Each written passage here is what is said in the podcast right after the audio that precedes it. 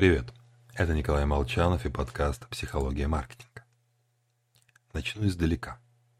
Вы играете во дворе в футбол, но решили бить поворотом только тогда, когда на 100% уверены, что забьете гол. Такая стратегия позволит нанести где-то ну три точных удара за игру. А ваш товарищ бьет поворотом, даже если шансы 50 на 50, поэтому ударил раз 20. Промазал половину, но забил 10. Удача это количество успеха, которого мы добиваемся в жизни. Количество неудач не принимается в расчет. Поэтому чем больше попыток мы делаем, тем выше шанс достичь успеха. Удачливые люди и компании чаще пробуют себя в различных вещах и умеют быстро отказываться от бесперспективных вариантов.